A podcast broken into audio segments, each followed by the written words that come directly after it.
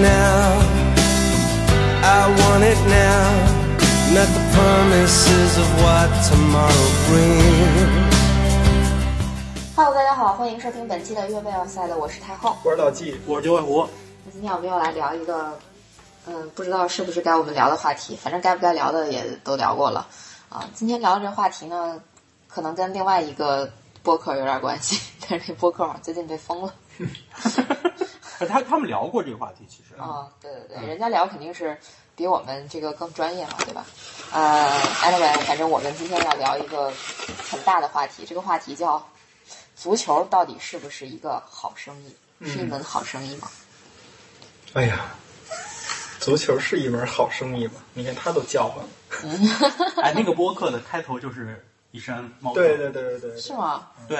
哦。我还看了看人家那个做的，真的挺挺挺挺深入的那一。挺专业的。嗯嗯，确实是有点看不懂。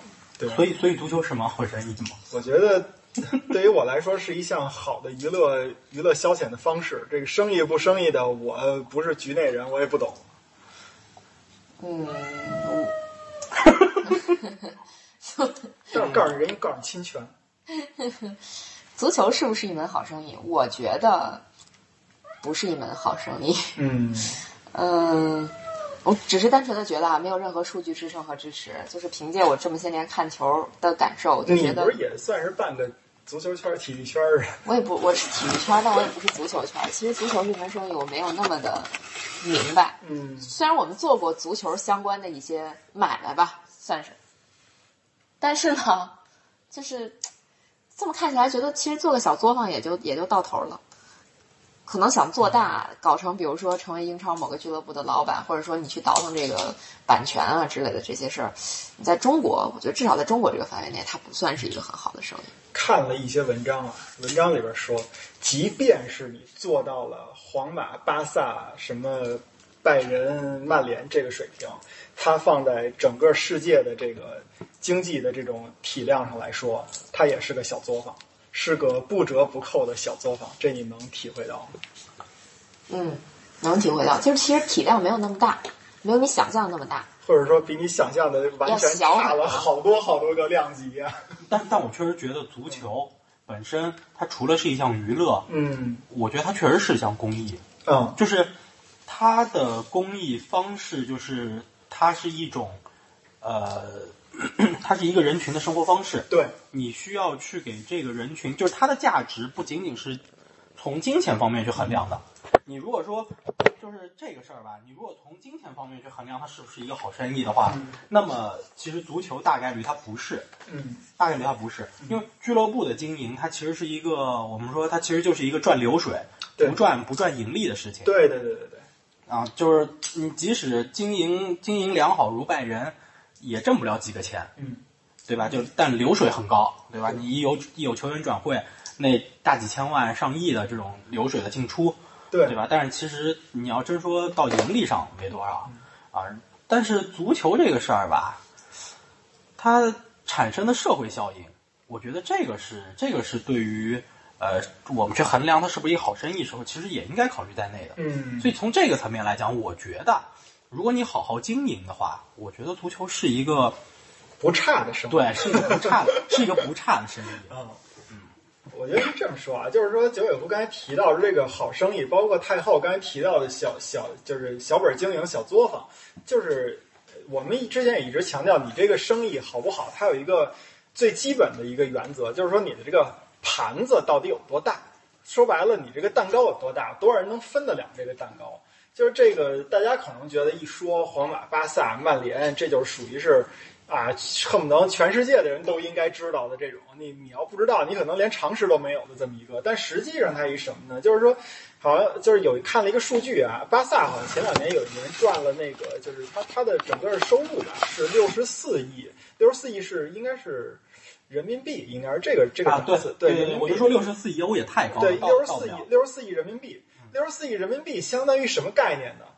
中国福建省破百亿的上市公司企业就有一百多家，福建省然后说是全国的这个不是全球的这个这个这个我看看啊，全球最顶尖的最赚钱的二十二十家俱乐部，你把你的这个营收加起来，应该是折合成人民币是七百七百零七百零八亿人民币啊，这是一个什么概念呢？就是在全在在咱们全中国破千亿的这个上市公司有七十四家。就所以说，等于你随便挑出一家来，它能给你 PK 掉整个二十，就是整个整个二十个世界最好的二十个球队的它的这个营收。你包括说是，呃，整个英超联赛吧，呃，它的这个这个球队的收入的这个总和，你加一营收总和，你加一块儿，它其实就相当于那个有一个外国的超市，是不是叫乐购啊，还是叫乐什么呀？就是相当于那个超市在一个很小的地区的一年的一个营收。嗯，基本上就是这么个体量，所以说它这个你要从足球本身来说，就是特别是对于足球老板来说，他那个盘子太小。对，但它会延伸开去很多的其他的方向的生意，就是比如说版权，嗯啊，比如说这个体育营销等等，就体育代言等等这一块儿。但是商品，对，但确实，呃，我们刚刚也说到，就拿拜仁举例，因为他确实属于哪怕是豪门俱乐部里头，盈利表现也还是不错的，嗯，对吧？他，呃，足球俱乐部的这个年报和就财务年报和常规的企业会有点点不一样的情况是在，它是跨它是跨年度的，根据赛季来。嗯拜仁一八一九年的呃一八一九赛季的这个年报显示，它的税前利润是六百六百万欧元，嗯。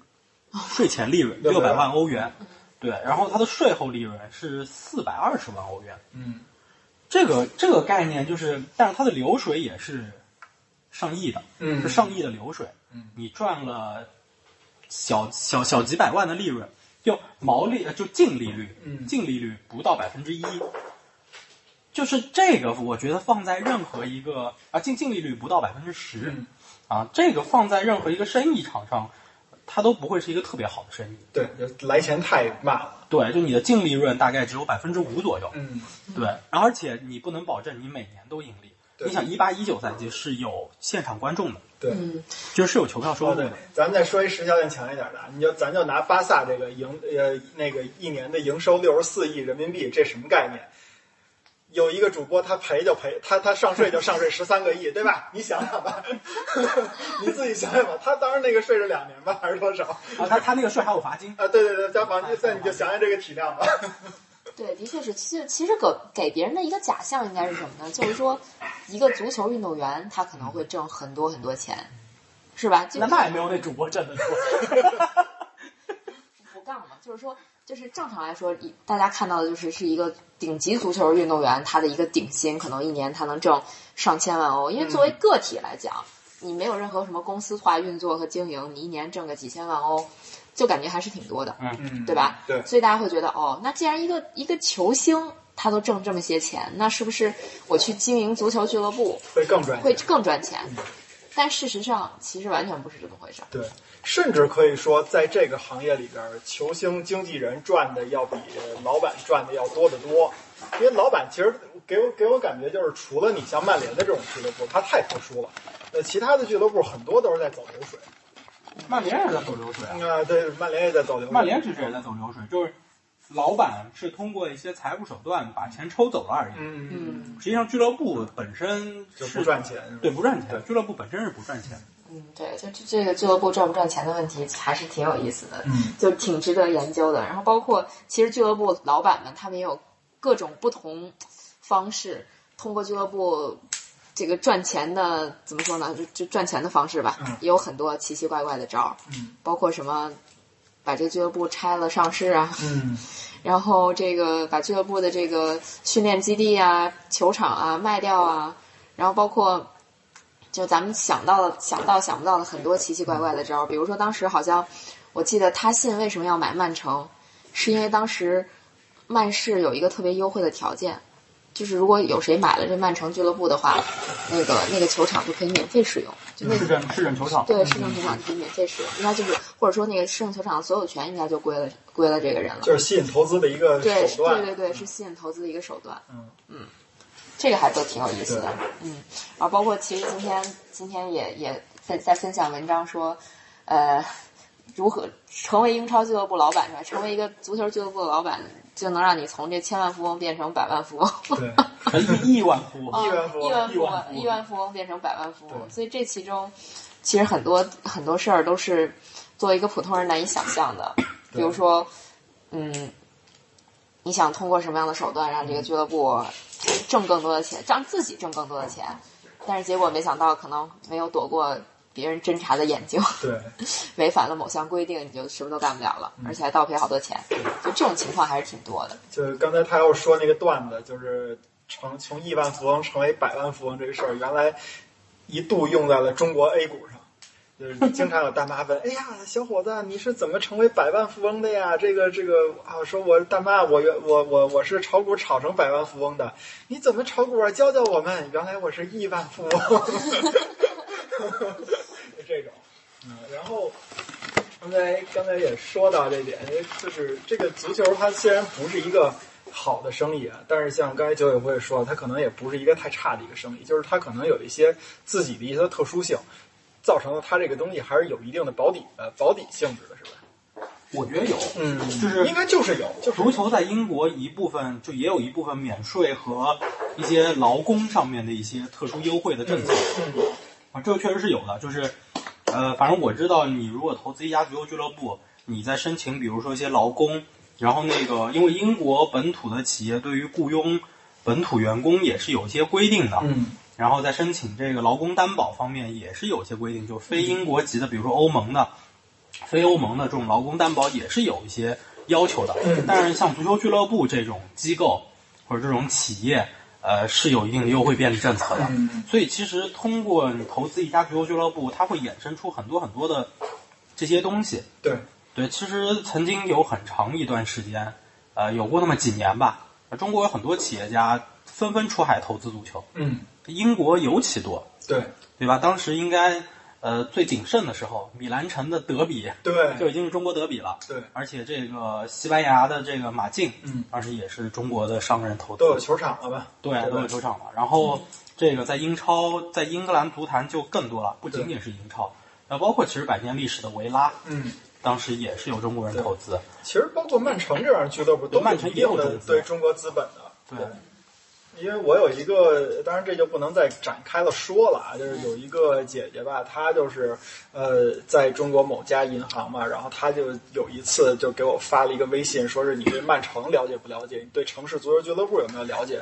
我说这个，你作为一个金融机构的国内金融机构，你问我这个干嘛呀？她说这个可能在做下一年的这个打包规划什么的，其中有一项就是进行这个投资，他们看中的就是曼城。啊，当然这个最后成没成我也不知道啊，反正就有这么个事儿。这还挺挺厉害的哈。嗯嗯，哎，这期节目没有办法集中精力录。没事，我们家的小猫今天有点亢奋。但是，而且除了刚才九尾狐说的这个政策以外，另外足球它还有一个好的东西，就是说它是一个扎根于社区的这么一个，要跟呃这么一个一个项目或者一个现象吧。这跟九尾狐刚才提到的说是呃怎么说，它的这个这个民众基础啊，或者是公益性啊什么的，也有一定的关系。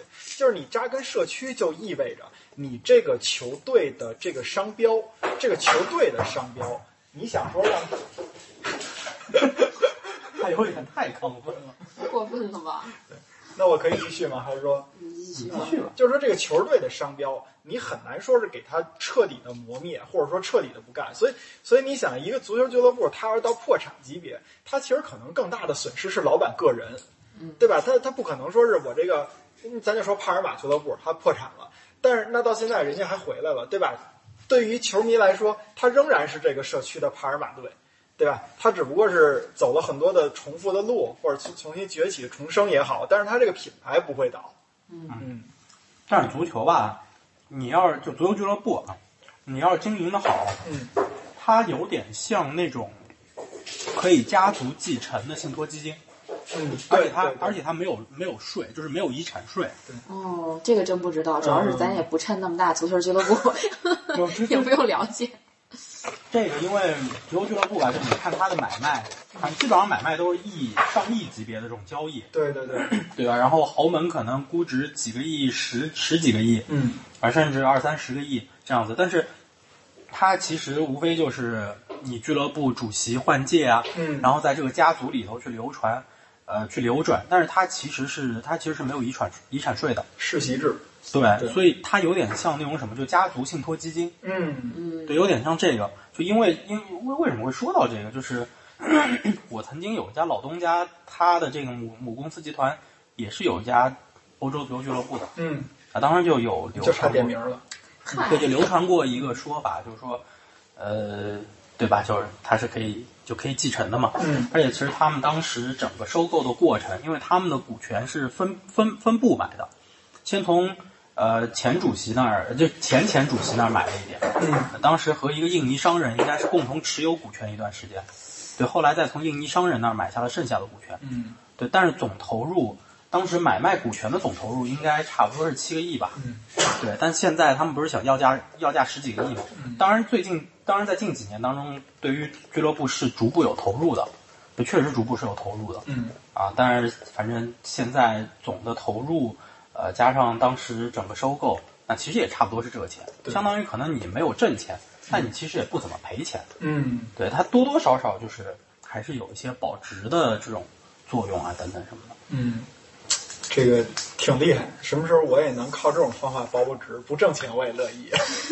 现在反正这种方式信托基金，可能国内就有一些保险业的可能有吧，但我们就不做这个广告了。对，所以说确实就像刚才九尾狐提到，就是他这个老板买这个足球俱乐部，他就有几种企图，其中有一种企图，他确实是像我说这种因为热爱啊，那边对他他就是比如是不是他信这种也算呀？他信不算，他信不算，他信不算我，觉得违猜算，他信违猜啊，对对对违猜，我说的是违猜算违猜，违猜算。违猜，然后还有那个你包括阿布拉莫维奇也算是一定的一定的，他不是当时一直流传的，因为足球经理想买曼联，然后到最后买不了，就买切尔西了这嘛。这个阿布这故事简直了，想买曼联，当时他还想买阿森纳的，但觉得阿森纳一定不会同意他收购的，所以就没考虑阿森纳。反正就大戴恩因为这个就是扼腕叹息，你为什么不买我们？大大概大概就是这意思吧，就是等于因为他是真的想把自己的一个虚无的这个足球足球梦，然后给实体化，就靠这个钱给它实体化一点，这是一点。然后另外就是就是反正你像那个美国老板，对吧？美国老板他就是想把这个东西娱乐化，然后现在问题是你包括曼联的格雷泽，你包括了阿森纳的那个那个谁来克伦克，然后包括利物浦的这个分维集团什么的，这个他都算是第一波，就是你还没有到一个完整的周期来证明他们一定就成功了或者一定就失败了，所以这比较比较不不好说。然后另外还有一种就是，呃，以以谁为代表啊？呃，就是是像是沙特、卡塔尔这种，嗯他们是因为有一些政治诉求的，对对对吧？他买这足球俱乐部，他不在乎盈亏，反正基本上就能分成这几大类吧。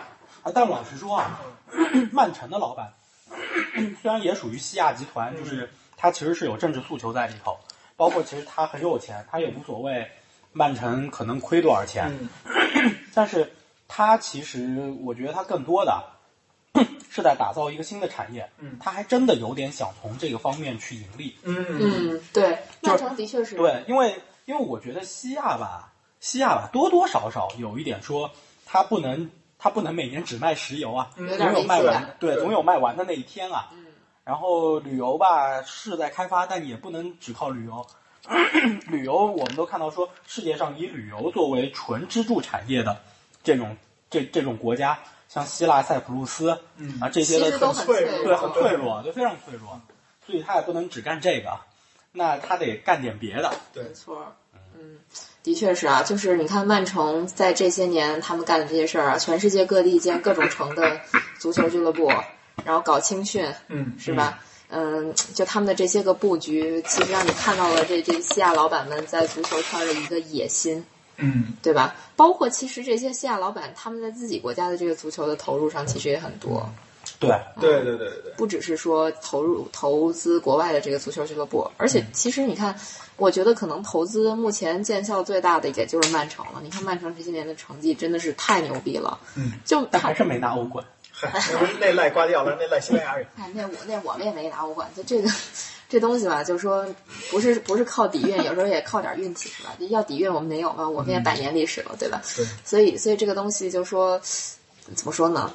这个确实是可能欠点意思啊。那你就看曼城现在的实力，他差吗？他他他他没有夺得欧冠的实力吗？我觉得其实完全具备，而且最近这几个赛季其实他都具备，但是或多或少的真的有一些运气的成分在里面，你不得不这么说啊。呃，所以其实你看西亚老板们他们的这门生意就做得很好，然后。西亚老板们是这种思路，投资思路，还有另外一波老板们，就是美国商人们的投资思路，就是就是完全是华尔街模式，就我上来就要圈钱啊，对吧？对我就要拿你这个资本去，我拿你这个这个名气，我去圈一波钱过来，然后可能很多很多球迷就会担心说，你拿我圈完钱之后，你是不是就套现走人？嗯，这可能我觉得是球迷比较担心，尤其是很多英超球迷比较排斥美国老板的一个原因。嗯，而且就是美国人做事儿有一点，就我觉得这个应该大部分人都会认同，就是他们更是向前看，但是没什么情怀。对，你就比如说，他们就不喜欢足球。对他们对这这运动，就不管不管是足球也好，还是说哪怕是美国的那些商业性比就不叫商业性比赛，美国那些职业大联盟也好，其实他们更多的是想通过它赚钱，而不是说就是像英超这样，可能它已经有这么长时间的历史了。这个英超联赛也好，或者说就英国的联赛也好，它有这么长时间的历史了，它很多底蕴在里边。就很多人真的去看它，或者说去买它的单，不是因为说它它的娱乐性很强，而就是这么多年沿袭下来的一个传统。对，但美国就不一样了，美国的这些职业体育联盟，包括我可能这这话说的有点绝对啊，好多情怀都是制造的，嗯，就不是不是说不是真有，对，就从一而终，不是真有，或者说它的真实的成分没有那么的高。对，啊。对，就说回到 F 一嘛，就是诺里斯在接受采访时候就说了，就是阿布扎比站的所有的操作都是为了流量，嗯，就其实说白了就是为了收视率，收视率，为了钱。对，对，而且美国人干，干的对干的对不不不要说是麦克马锡，其实就是背后的美国人，对对对，就是自由媒体集团。没错。嗯，现在其实咱们说这个美国老板，就是这个这个现在的情况是一什么呢？他们在用非常非常成功的，咱们就不不往多了说，不说二百年了，就是说几几十大几十年的这个华尔街的这种运作模式，去和英国更加悠久的，或者说整个欧洲大陆更加悠久的这种足球传统文化的一个博弈。就是说从，从刚才还是说九尾狐提到的，说这个足球它有一定的公益属性，对吧？它这个从公益属性来说，它跟赚钱它其实就是两条路。对，那就是说，你你你美国人他认为我可以用我的华尔街博弈掉你的这个公益性，把足球也变成一个欧洲的纯赚钱、纯商人的这么一个东西。但是欧洲人就认为我们绝对能靠我们的情怀把你美国商人赶跑。就是这就是欧超联赛那个今年夏天的时候闹得沸沸扬扬的那个事儿，对吧？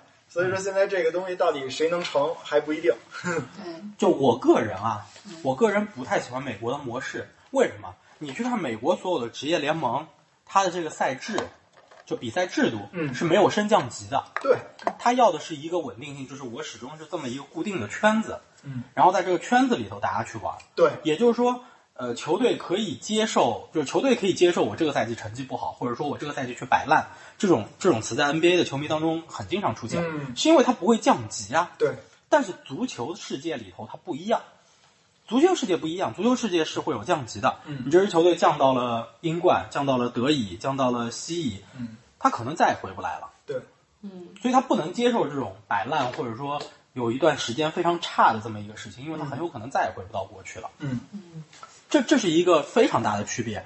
但是美国人在干的事情是什么？就是其实他们是在用，呃，就是就是你们刚刚说的，太后说的，老季说的，就是华尔街的那个思路，嗯，就是资本的玩法，对在玩一项运动。那么资本的玩法所决定的事情就是，其实资本永远是在找下一个接盘侠，对，就是这么一回事儿。嗯，所以当当我从这个球队上面把血吸够了，我准备走的时候，下一个接盘侠把这个盘接走了，然后这个球队可能要重新来一遍。对，啊，但足球就不行，足球不能接受这个事情，因为足球你一旦摆过烂，降到什么英乙去了，你想再升回来太难了，太难了这个事情，所以他所以他不允许这种情况出现。所以为什么美国人想玩，他就必须搞一个新的赛事出来，就是欧欧超联，他他只有在这种稳定的体制下，他的这种玩法才能实现。其实这个现象在也必须 Q 到一个中国人，就是李永红，嗯李哥，其实他也是同样的玩法，跟美国人同样的玩法。就是短平快，嗯，短进短出。他收购 AC 米兰用的是对冲基金，嗯嗯就是这笔钱都不属于他，嗯，他借来的，拿 AC 米兰去做的杠杆，对，然后拿到钱，买了球队之后，他去买了一堆人，包括博努奇，嗯啊，买了一堆大牌，包括博努奇。应该是那一年转会，基本上主力阵容基本上都是转会来的。是不是凯西也是？对啊，嗯他就买了一堆大牌。其实他想干的一件什么事儿事儿，就是我把 AC 米兰买了，因为当时 AC 米兰处在一个成绩的相对低谷，嗯就是徘徊在中游的水平。对，我把这球队买了，买一堆大牌，把这个球队打好了，稳稳定个两三年的成绩，然后我就把这个球队加价卖了，我就挣钱了。然后把这个对冲基金钱一还，我就挣什么几个亿的，就我五个亿买的，对不对？然后稍微投资一点，嗯然后最后十个亿卖掉，我挣当中差价的一两个亿。对，他想干的是这么个事儿。嗯啊，这这这就是普遍的，现在很多美国人他想玩的一种玩法，对就所谓的这种美国的财团资本进入一家足球俱乐部的玩法。对但这个东西其实最终毁掉的是足球的根基。对，你如果说在一个没有升降级的这种制度下面，你这种玩法没问题。嗯美国的商业体育都是这么玩，就无所谓，没有升降级无所谓，嗯对不对？NBA 的球队那么多的交易，今天这个老板来，明天那个老板走，嗯老板来了大不了重新重建嘛，嗯，然后再把球队价值再打回来，对吧？这这当中是可以平衡的。对足球不行。对对其实这就是所谓的这个情怀和资本打架。或者我觉得说，为什么足球不行？因为相对于美国人玩的那些运动来说，足球确实对他们来说是呃是一个巨无霸。就是我玩的我玩的人更多，就是竞争会更多，所以说我从草根儿一直到最后的顶级，我这些就是全都是一趟线通着的。所以就像有有的刚才我们说的，他要是降级以后，他就再也回不来。那美国他就玩精英嘛，就这就这一帮人玩这个东西，那我就不需要这个升降级制度嘛。你知道我忽然想起什么了吗？就美国职业体育就就是在不断的内卷，对呀、嗯，卷死一个算一个，卷死一个下一个人再来接个盘，再进来继续卷，反正就这么一直卷下去呗。就我就在一个圈里一直卷。但是像这个欧洲的这些个职业体育，更像是什么呢？更像是它是一棵成长的树，它在不断的往大了长，对，长得越来越大，越来越大，越来越大。这就造成几个问题，就是第一个问题是它有可能会老死，嗯，如果它不接收新鲜血液的话，它可能会老死。但是还有一种可能是，它就真的就一直在向上涨，嗯一直就非常茂密，一一直非常繁盛。然后现在我觉得它可能是长到了一定程度，让其他的树看起来眼红了，嗯，所以就想来插一杠子。开始要争养分了，现在。对，因为美国人也确实把几乎能玩的商业体育也玩的差不多了。对但是但是全世界商业体育生意做的最大的那一块儿，他插不进去。对因为就像刚刚老季说的，足球是一个更大的盘子。为什么？足球玩的人太多了，就是篮球玩的国家绝对没有玩足球的国家多，差远了。对，差远了。你看，反正在英国，我当年在英国，根本没人玩篮球。嗯，就当年那个有一个英国球员，然后公牛队的英国球员在英国办一个训练营，也没什么人去，就在我们学校办。我们学校还是体育学校，啊，就是然后英国人也不太看 NBA，呃，欧洲有欧洲有有有玩这个的，嗯，但是欧洲玩的，巴塞罗那，对啊，可能就是西班牙、法国有玩的，还有那个什么意大利、德国都不太玩，剩下剩下都是东欧偏东欧国家，立陶宛那一片，立陶宛卡比，啊，对，立立陶宛、以色列，以色列其实算半个亚洲国家，对对对，对吧？那个什么呃塞塞尔维亚，嗯，就，那些国家他稍微玩一玩，但是正统的欧洲国家，你像瑞典、瑞士什么那些国家他都不玩，但这些国家他全玩足球，非洲也玩篮球，但非洲也玩足球，嗯对不对？亚洲范围内其实玩篮球的，也就是东亚东亚的国家，对西亚你那些什么卡塔尔、沙特这些不是传统玩篮球的国家，没错，剩下就是南美，南美玩篮球也就那么几个，哎没有玩足球的多。对，没有玩足球的多。所以其实全球来说，足球是一个更大的生意。嗯而且篮球你一个队，NBA 就像老季说，他就十五个人、嗯一个队啊，你的一一个联盟就是三十个队，嗯三十二个队，就那么点人玩儿。足球它体系太大了。什么概念？我们得新冠都十九个，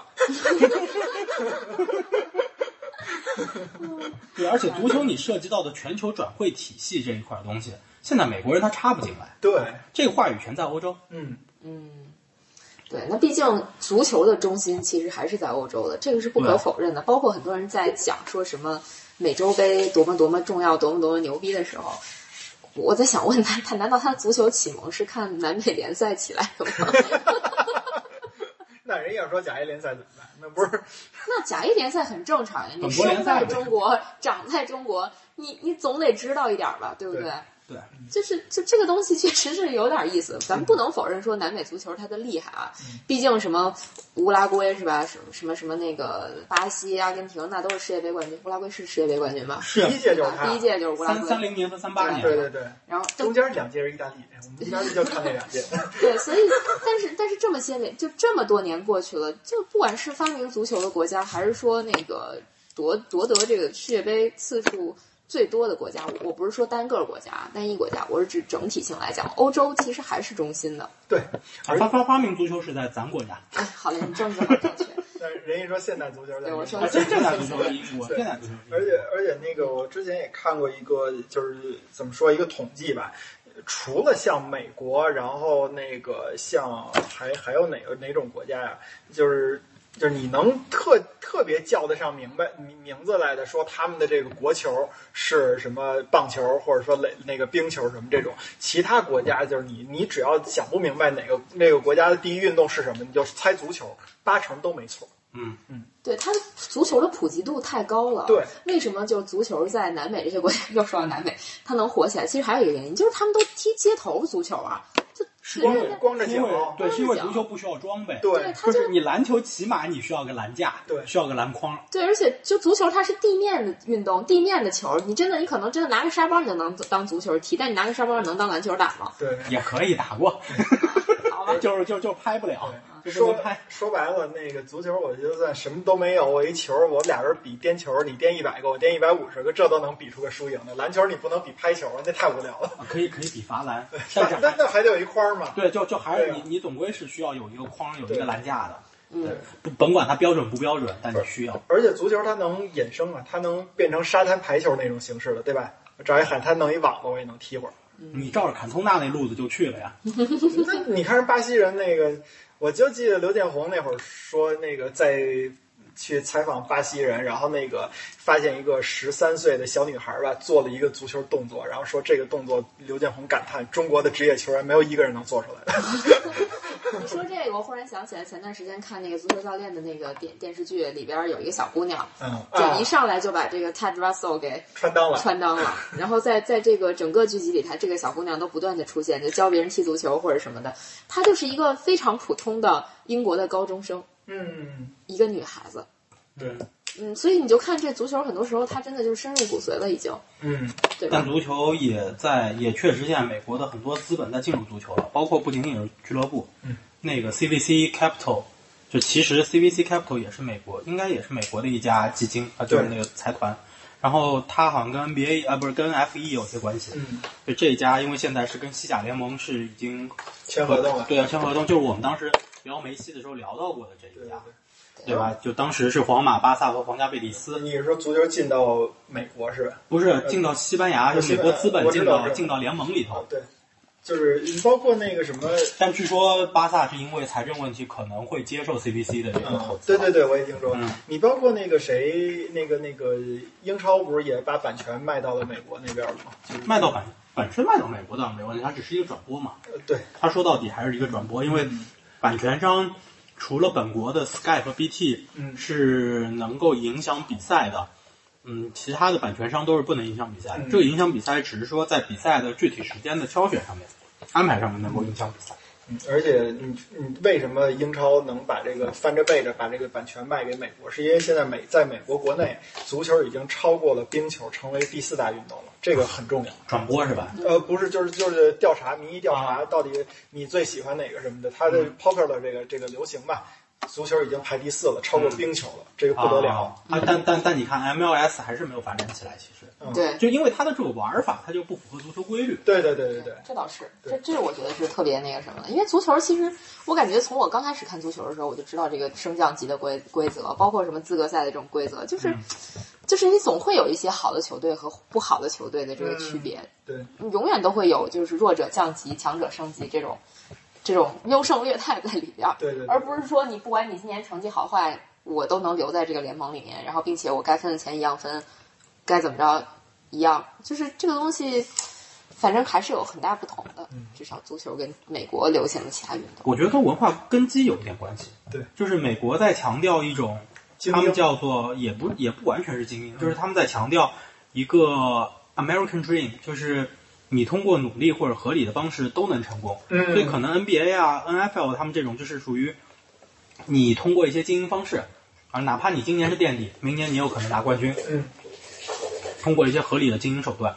但是足球不会，嗯。就足球，我们说，如果你看到说今年这支球队还在以次级别联赛，嗯，下个赛季已经在第一级别联赛夺冠的这种故事，那就是奇迹。对。凯泽斯劳滕完成过一次。对，但是在我有限的这个生命长度里头，到目前为止应该也就是，呃，广州恒大、嗯，莱斯特无限接近，莱斯特是第二个赛对，季，那也算是无限接近那。他第一个赛季差点降级，对啊，对，但就其实也就只有凯泽斯劳滕和广州恒大，嗯，应该算是对算算是完成过，其他的似乎没有听说过这事儿。但是恒大明显就是资本的力量了，他把各种好的球员都集合到了自己这个地方，然后就一路升级打怪就上来了。所以说这个事儿也没有发生在欧洲，发生在欧洲就一起凯泽斯劳滕。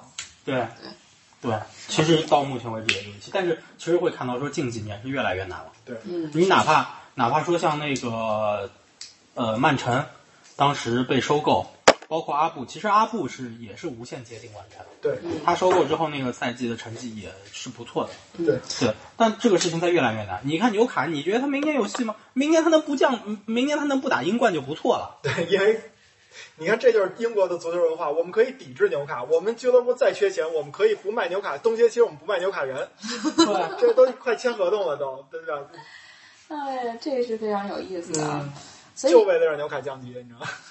对，纽卡真的明年他们不从英冠踢起来就不错了。对，其实其实他们就这么说吧，这么说说纽卡斯尔不是纽卡斯尔，应该说在英国，如果你想买一家足球俱乐部的话，或者说你想在英超买一家足球俱乐部的话，你其实你最大的这个目标应该是什么呢？就是不降级，嗯，因为一旦你降级了之后，基本上你想东山再起很难，太难了，太难太难了。就是从亿万富翁到百万富翁的路就开启了。对，基本上是这个意思。你想要，你想要是说从百万富翁再回到亿万富翁，咱们中国有句古话叫什么？那个就是说学好不容易，学坏一出溜。上这我刚才说上山容易下山难，我最近怎么反了你又说又说反了？最近这个嘴有点瓢的厉害。确实，前几个赛季英格尔施塔特还在踢德甲，对对对对，我今天看了一眼，现在英格尔施塔特在德乙垫底。是吧？天哪！所以这下坡路真是太好走了。对啊，你看沙尔克下去了也还没升回来天，现在是排在德乙第四。这个赛季目前，你包括像云达不莱梅，嗯，对不对？罗斯托克都降下去多久了？在我们刚看球的那个年代，罗斯托克也是很重要德甲球。队。对啊，嗯，所以这个一一段聊下来，你们觉得足还是觉得足球是个好生意吗？我觉得足球不是个好生意，但是足球可能是一个让你不会赔到裤衩都没了的生意。我还是觉得说足球这门生意吧，你如果真的好好经营、用心经营，它是一门好生意。嗯，但是你需要花出很大的精力，以及其实你真正认同足球这个东西能够给你带来的一些社会效应和一些民生上的东西。但是这个东西你需要通过一些正确的方式去做转换，比如说维猜和那个阿亚瓦特嗯他们在做的这个事情，就是维猜。维猜现在是因为投资莱斯特城，他也投资莱斯特莱斯特城市里头的一些社区、医院、大学这些。他维猜在去世之前，曾经也是莱斯特大学的名誉校董还是名誉校长之类的这种职级吧，我具体忘了。莱斯特城啊，哎，名誉博士好像，反正莱斯特人授予过他一些东西，包括啊不莱斯特大学，包括莱斯特城本身，就是当地的社区的居民对他们的付出的一些就是感谢。嗯就维猜去世那个时候，其实大家就能看得出来。对，反正这事儿要搁搁格雷泽，那曼联球迷就就开始放烟花了。对对对对对，对，但是你看，就包括克伦克，对吧？要搁搁搁阿森纳，阿森纳球迷就开始放烟花庆祝了。我估计可能得包下泰晤士河几艘船，放的规模可能跟那个英国跨年差不多啊。但是你看莱斯特城在做的事情，而莱斯特城其实在维猜一零年收购之后，到现在十一年时间里头的这个成长，他们是从第三级别打上来的。嗯，维猜对收购的时候，他们是在第三级别。对对，一路这样打上来，打到现在这个成绩。不说这个球队年年能拿冠军，但是他们现在稳定在这一个水平线上，而且他们俱乐部的发展其实有目共睹的，新建了一点五亿，造价一点五亿的训练基地，球场也要扩建。一点五亿英镑的训练基地什么概念？英格兰国家队的训练基地也就这些。嗯嗯，对，他们在有序的投资、有序的经营，在和当地社区去形成一个良好的互动。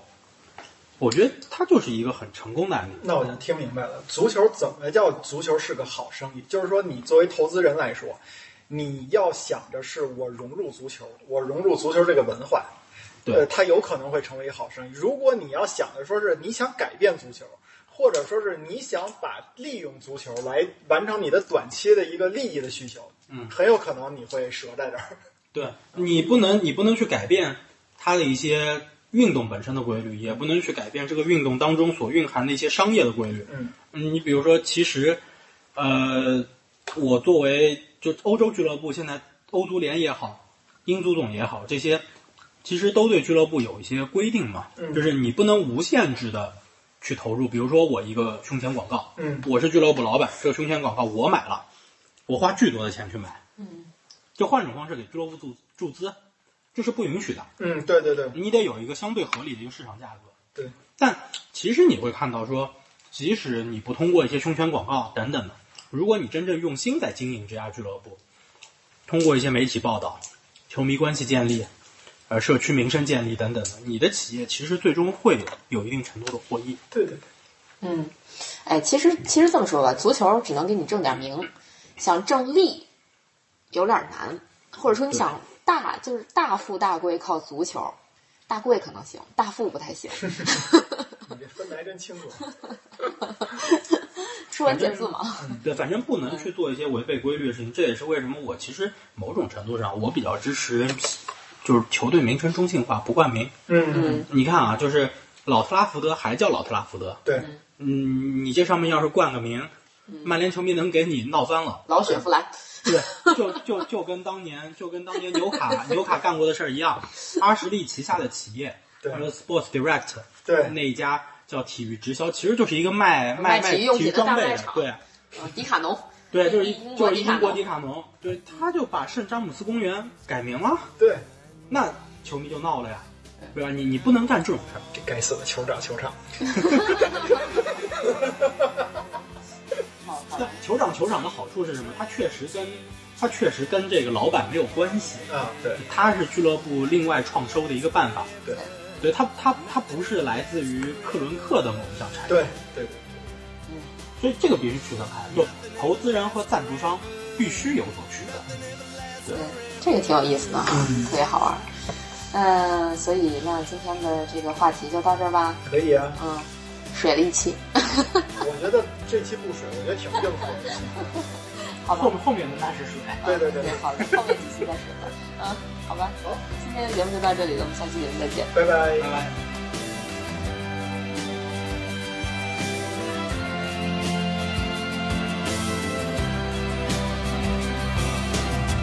I want it now. I want it now. Don't tell me that my ship is coming in. Nothing comes to those who wait. Time's running out the door you're running in. So I want more than I can get.